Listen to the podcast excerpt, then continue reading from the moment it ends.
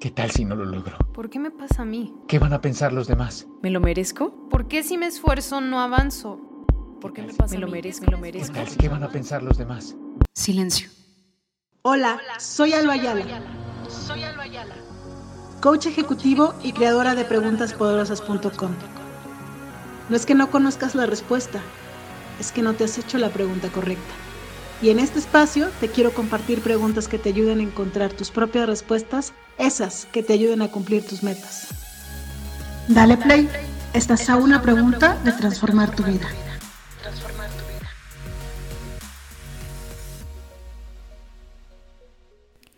Hola, hola, bienvenidos al podcast. El día de hoy estoy aquí para hablarte de la pregunta poderosa de la semana. Es, ¿qué presiones he superado y qué aprendí de ello. Para eso quiero leerte algo que el 15 de enero del 2022 me encontré en mis recuerdos de Facebook. Quiero contarte que ese día, hace 16 años, yo llegué a Querétaro y escribí esto que te estoy contando hace cuatro años, o sea, como creo que en el 2010 y algo, no voy a sacar cuentas. Pero quiero leértelo porque incluso lo copié para que no se me fuera a olvidar, para agregarle más cosas, pero quiero leerte la primera parte. Un día como hoy, hace 12 años, llegué a Querétaro. Me acompañaba una maleta, una cobija y muchas ganas de una vida mejor.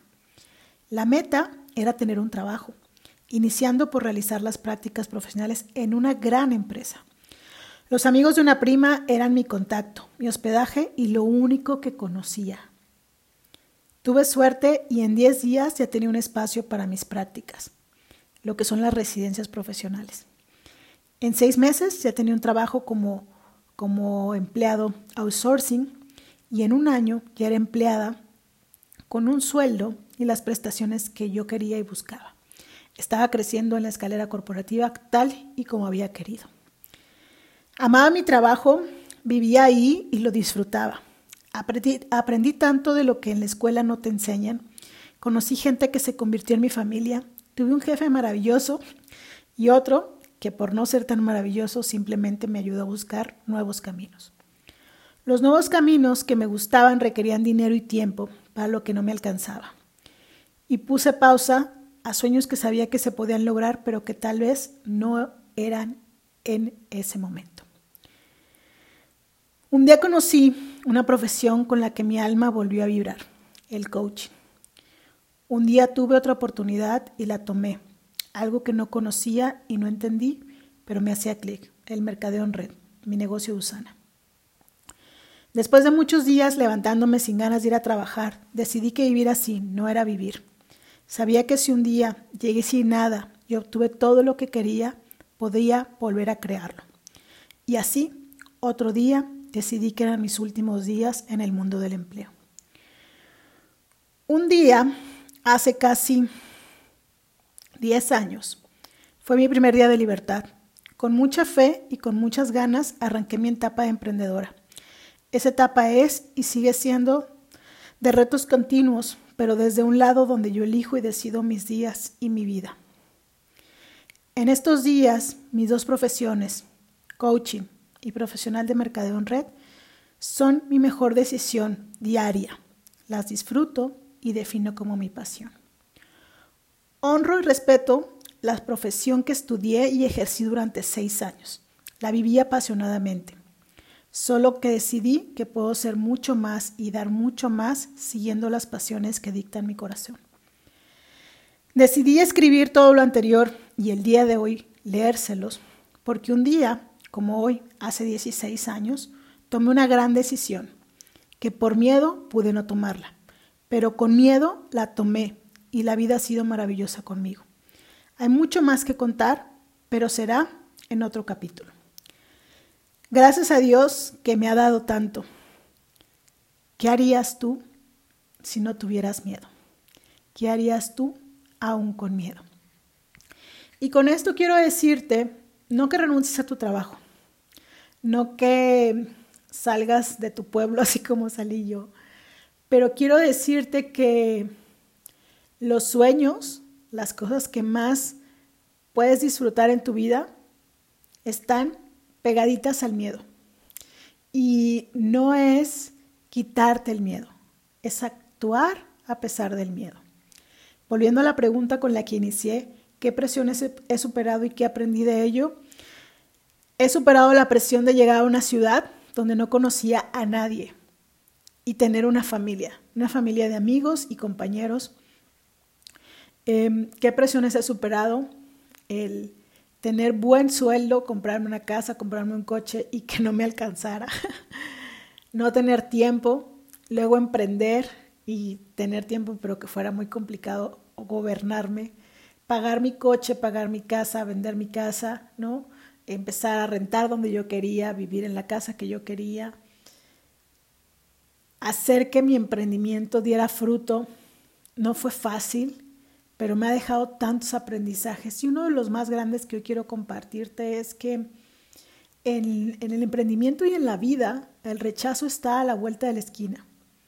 Y rechazo me refiero a que a alguien no le guste lo que tú haces o que alguien te diga que no a lo que tú vendes.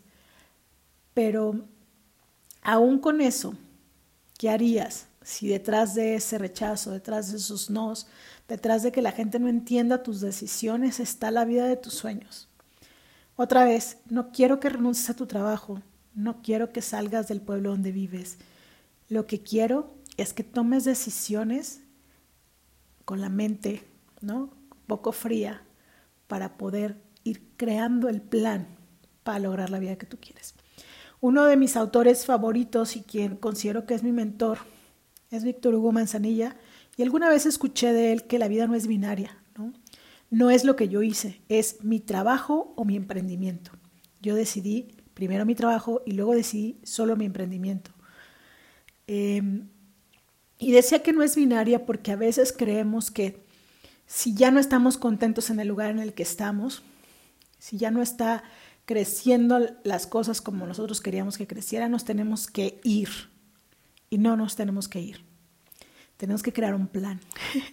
un plan que nos ayude a tener una mejor ¿no? Em, reinvención de nosotros mismos sin necesidad de rasgarnos las vestiduras, que fue lo que hice yo. Eh, para mí no fue fácil, creo que la pauta, lo más fuerte por lo que yo pasé, fue haber dejado mi empleo, ¿no? Porque no tenía educación financiera, pero para nada. Em, cuando tienes dinero de tu liquidación, cuando tu negocio va bien, pues creyendo que el futuro siempre va a estar así, pues nunca ahorré, bueno, corrección, durante mucho tiempo no ahorré y no, sabía usar mis tarjetas de crédito. La vida era complicada porque yo no tenía la información suficiente para tomar mejores decisiones.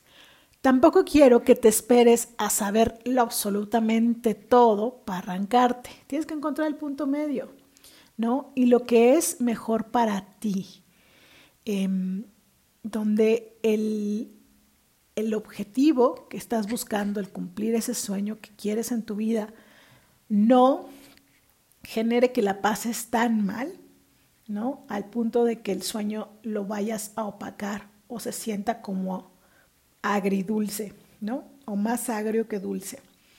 La invitación el día de hoy es a que reconozcas, ¿no? Que hay muchas presiones que ya has superado y que si algo no salió bien a la primera, aprendiste algo que te pone en la siguiente posición y así como lo leíste o lo escuchaste en el texto, ¿no? Yo cada vez que me siento atorada, vuelvo a pensar que llegué aquí con una maleta y una cobija. Y que si he podido crear todo lo que ve en mis ojos mientras grabo este podcast, puedo crear muchísimo más. Y la invitación es a que tú creas, que te pongas a crear el 2022 y la vida que tú quieres.